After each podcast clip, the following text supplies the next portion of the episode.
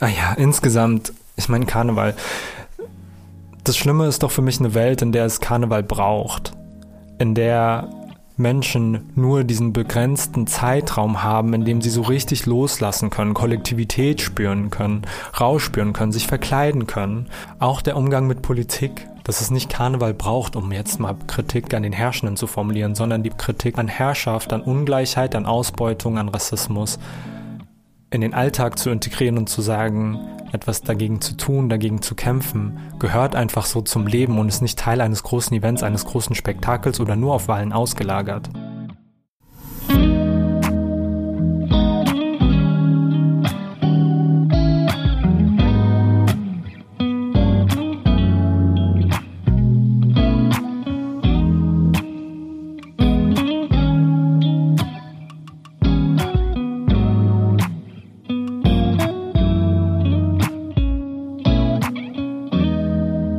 Hey und schön, dass ihr da seid bei Hast du alles? Ich bin Kuso und moderiere für euch diesen Podcast. In dieser Folge geht es um Karneval, ein Thema, was halt tot diskutiert wird, gefühlt. Aber ich habe so das Gefühl, es gibt ein paar Perspektiven, die ich noch nicht so oft gehört habe und die ich gern rausbringen würde. Das heißt, das hier ist kein ellenlanger Rant über Karneval. Das wurde schon alles gesagt. Mir geht es eher ein bisschen darum zu gucken, wie wir damit umgehen, dass Karneval da ist und ein bisschen tiefer reinzugucken, was eigentlich so krass daran stört äh, für die Leute, die genau überhaupt in diesem Wir mit inbegriffen sind. Das heißt, Leute, die mit Karneval nicht so viel anfangen können und damit meine ich auch linken Karneval. Das gleiche Thema. Hm, ich würde erstmal schon auch auf Kritik eingehen und begründen, wieso Karneval nichts für mich ist aber ich will die Stimmen aus dem Inhouse auch sichtbar machen ähm, und ein bisschen eine Vielstimmigkeit da reinbringen, weil selbstverständlich gibt es an Karneval auch Sachen, die Menschen viel geben. Ich will am Ende darauf gucken, was wir auch Positives aus dem kritischen Blick auf Karneval ziehen können und eine Perspektive aufzeigen, die ich irgendwie ein bisschen hoffnungsvoll finde. Aber ja, was war mein eigener Zugang zu Karneval? Ich konnte jetzt wirklich nie viel mit Karneval anfangen, aber ich habe gedacht, als ich nach Köln gezogen bin, ach komm, ich probiere das mal. Es gibt viele linke Karnevalspartys, ähm, die Geld für politische Szene und politische Projekte sammeln, die ich einfach super wichtig finde. Gerade wenn es um Unterstützung von Migrantinnen und Refugees geht.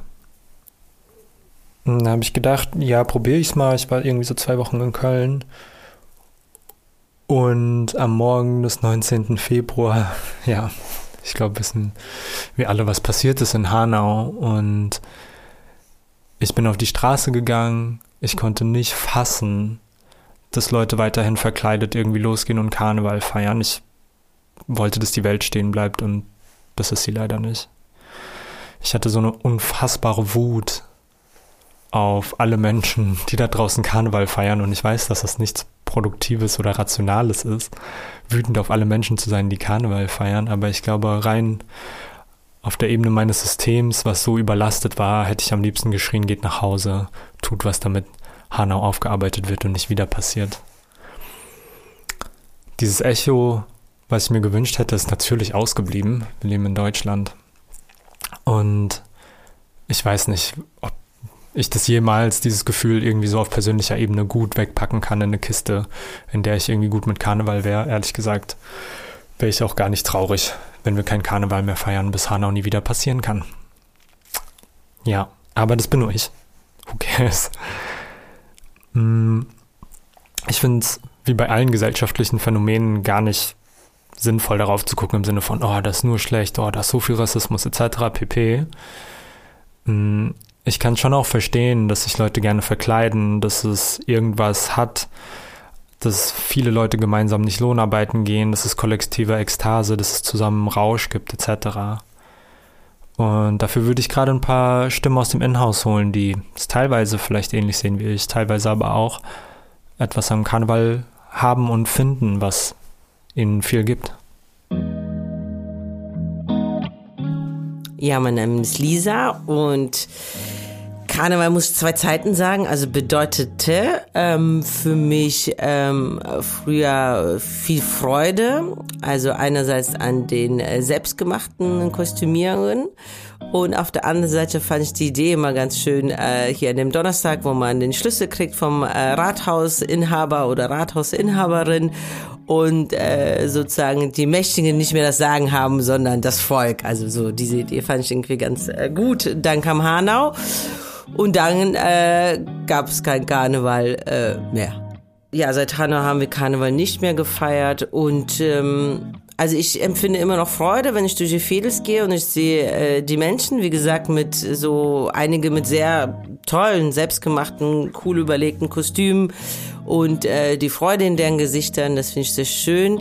Ähm, klar, ich glaube, viele Menschen haben das Fragezeichen, äh, wow, okay, wieso sind die jetzt so gut drauf und sonst hat immer das Gefühl, ah, Knopfdruck, Karneval, bäh, und dann äh, geht's wieder in die Wiese-Laune. Und ich würde äh, den Menschen, das habe ich dieses Jahr gedacht, ähm, zum Beispiel wünschen, dass sie auch über das ganze Jahr äh, so gute Laune haben und einander so begegnen können. Das wäre schön. Ich bin Jonas, ich bin oder war Dozent für äh, Deutsch als Zweitsprache hier im Inhouse und bin auch Mitkurator ähm, vom Europäischen Literaturfestival Köln-Kalk. Was verbringe ich, was verbinde ich mit Karneval? Ich kenne, ich komme eigentlich aus ähm, dem ländlichen Ruhrgebiet, also aus Werl, das ist zwischen Hamm und Soest. Und da gibt's eigentlich gar kein Karneval, beziehungsweise kenne ich Karneval nur als Sauf, zusätzliche Saufveranstaltung zu Schützenfesten.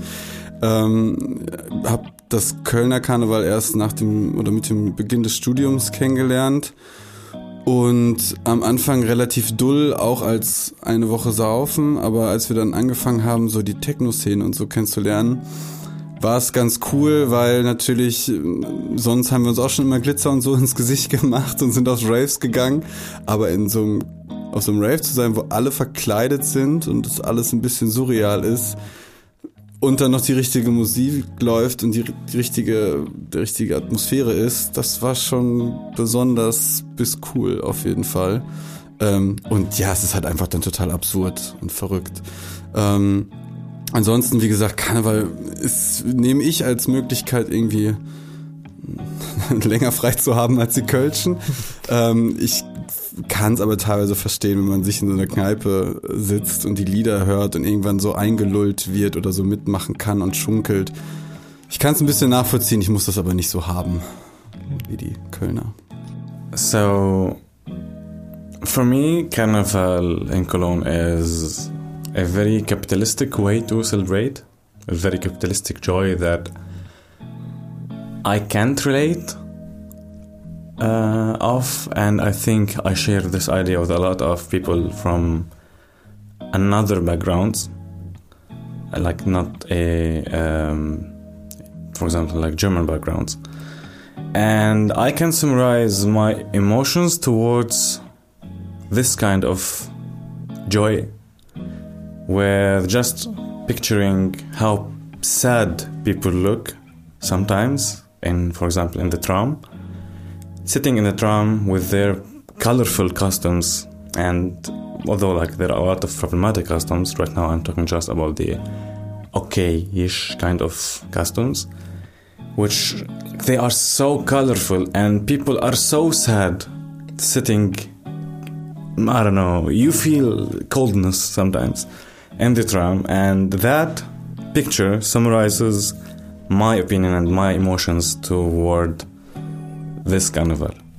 For me personally, and I think I share also with a big group those feeling, I don't feel safe, um, especially in times like this, and um, yeah.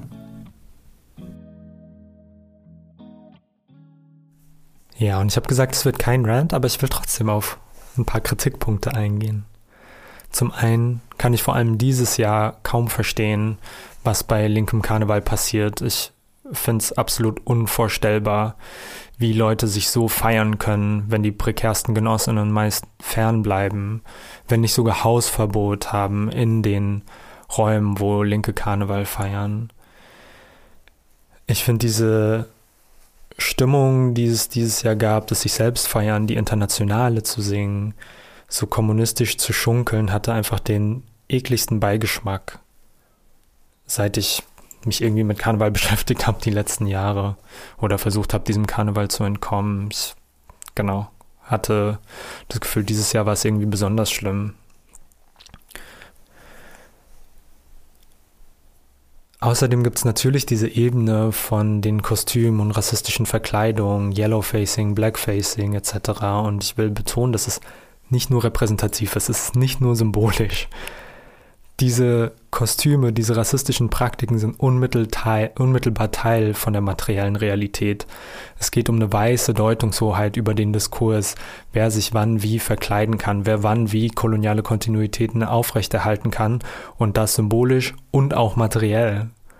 Zu sagen, naja, die Kritik an den Kostümen, an den Symboliken, an den Straßennamen ist verschwendete Kraft. Eigentlich sollte es viel mehr, viel mehr um die materielle Umverteilung gehen würde ich sagen, diese Trennung wird in diesem Sprechen produziert und es gibt keine Dekolonisierung auf materieller Ebene, keine Art Reparation etc. zu teilen, zu zahlen, ohne auch anzuerkennen, auf welchen repräsentativen Ebenen Kolonialismus stattfindet. Besonders schlimm war dieses Jahr auch der heftige Rassismus und die Entmenschlichung der PalästinenserInnen, die Verknüpfung von Antisemitismus mit dem palästinensischen Widerstand. Und das ist ja zwischenzeitlich auch irgendwie gegipfelt oder hatte einen Höhepunkt in einem Karnevalswagen hier in Köln. Mir fehlen, mir fehlen bei sowas die Worte. Worauf ich eher gucken will, ist, dass das extrem symptomatisch ist für Deutschland und Europa. Nämlich da, wo Menschen sich vorstellen, besonders scharfe, besonders kluge Kritik zu äußern, besonders aufgeklärt zu sein, wird die politische Kritik immer auf dem Rücken der Kolonisierten ausgetragen. Und es war so von der Aufklärung, naja, wenn diese ganze politische Erleuchtung in Anführungszeichen in den Kaffeehäusern Frankreichs ermöglicht wurde, von der Bourgeoisie, die sich da auf Tee und Kaffee getrunken hat, um dann eine Revolution anzuzetteln, die französische Revolution, die alle Menschen, die in Deutschland in der Schule waren, wahrscheinlich auch im Unterricht hatten. Wer hat den Kaffee gebracht? Wo kommt der Tee her? Wo sind die Ressourcen her, die die europäische Aufklärung ermöglicht haben? Und das zeigt sich auch in diesem beschissenen Karnevalswagen. Immer wenn Deutschland versucht, möglichst krass kritisch zu sein und einen politischen Kommentar zu machen, führt es dazu, dass die Rassifizierten weiter erniedrigt, weiter entmenschlicht werden. Und das ist eine der vielen schlimmen Sachen an diesem Wagen gewesen, die selten thematisiert werden. Ah ja, insgesamt, ich meine Karneval. Das Schlimme ist doch für mich eine Welt, in der es Karneval braucht.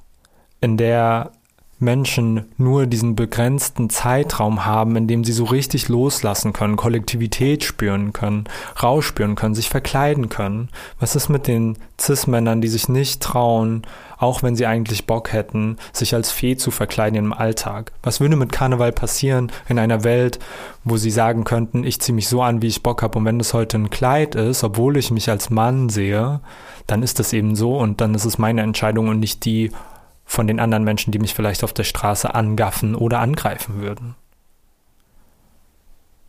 Was an Karneval ausgeglichen wird oder ausgeglichen werden soll, können wir schon jetzt auch in unseren Alltag, in unser Leben integrieren. Und ich weiß das, weil ich so viele Bubbles, so viele Kollektive, so viel Solidarität kenne, wo das schon auch alltägliche Praxis ist. Also Spiel, Verkleidung, kollektive Pausen von Lohnarbeit, Rausch sind alles Sachen, die schon auch erstrebenswert sind, dafür zu kämpfen.